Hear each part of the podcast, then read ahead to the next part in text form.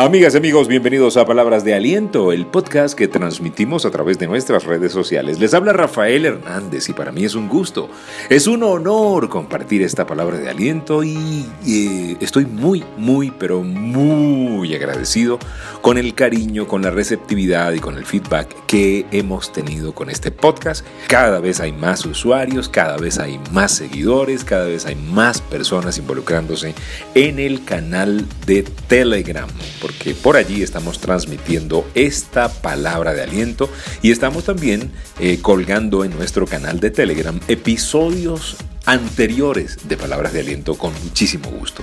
Así que pues es un honor compartir Palabras de Aliento. Ya los grupos de WhatsApp están totalmente copados, vuelvo a hacer la aclaratoria, porque nos llaman muchísimo, nos escriben de muchas partes del mundo pidiéndonos entrar al grupo de WhatsApp, pero los grupos de WhatsApp ya están llenos. WhatsApp nada más admite 250 personas por grupo. Por eso, eh, aparte de los cinco grupos de WhatsApp que ya están llenos, estamos transmitiendo este podcast en nuestro canal de Telegram, donde sí tenemos capacidad para muchas, muchas personas más. El tema de hoy, cuando solo queda una cosa por hacer, confiar. Sí, hay situaciones en la vida donde todo parece escapársenos de las manos. Hay eventos en la vida que nos recuerdan que somos personas limitadas, que usted y yo tenemos límites. Por ejemplo, hay enfermedades, hay diagnósticos con los cuales no podemos luchar. Hay accidentes que pasan en un minuto, en un segundo, la vida completa puede cambiar. Hay desiertos y hay tormentas que están allí para algo y no por algo. Cuando nada puedes hacer, confía, cede el control. ¿Y qué cosa tan difícil es ceder el control? Ceder el control parece más sencillo de lo que es. No es fácil quitarte del medio. Queremos controlar todos los detalles.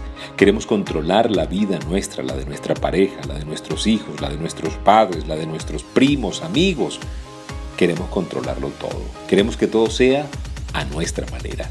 Que todo salga según mi plan. Y sabes algo, Dios nos recuerda que su manera es mucho mejor. La Biblia dice claramente, mis planes son mejores que los tuyos. En otro segmento de la Biblia dice que ningún ojo ha visto, ni ningún oído ha escuchado, ni ninguna mente ha imaginado las maravillas que Dios tiene para los que le aman. ¡Qué maravilla! Cuando nada puedas hacer, o mejor aún, en todo momento, cede el control a Dios. Confía. La actitud controladora de paso es una actitud tóxica. Debemos aprender a confiar. Tenemos que aprender a desaprender para reaprender a confiar. Sabes, no todo tiene que ser a mi medida.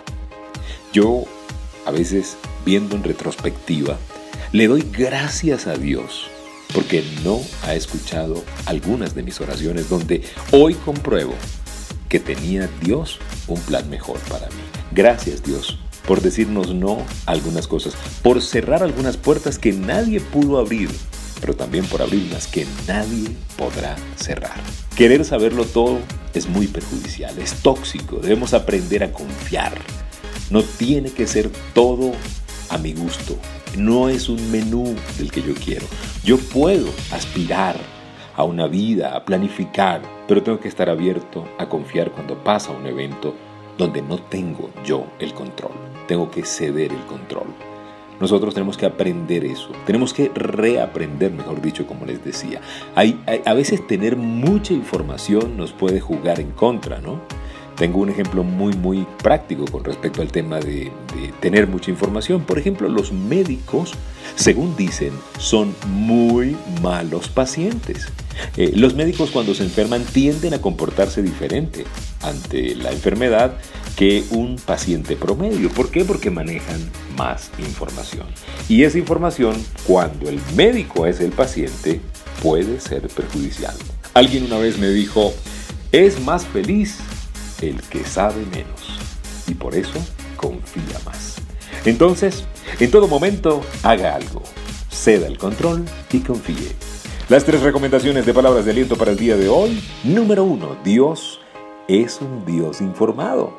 Dios sabe lo que a ti y a mí nos hace falta. Dios conoce nuestra oración antes de que salga de nuestros labios. Número dos, pregúntate para qué me pasó eso. No te preguntes por qué, pregúntate para qué. Y número tres, haz lo posible, que Dios se encargará de hacer lo imposible. Muchísimas gracias por permitirnos compartir esta palabra de aliento. Gracias a nombre de todo el equipo de Palabras de Aliento. Gracias por seguirnos en Instagram, rafael.genteexcelente. Instagram, rafael.genteexcelente. En el Twitter, Rafael Life Coach. Rafael Life Coach en Twitter, donde estamos compartiendo muchísimo también.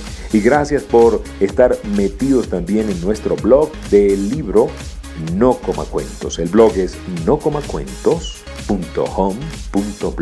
Gracias por seguirnos, gracias por estar allí y gracias sobre todo por compartir esta palabra de aliento con más personas. Cuídense mucho, sean felices y recuerden, si pongo a Dios de primero, nunca llegaré de segundo.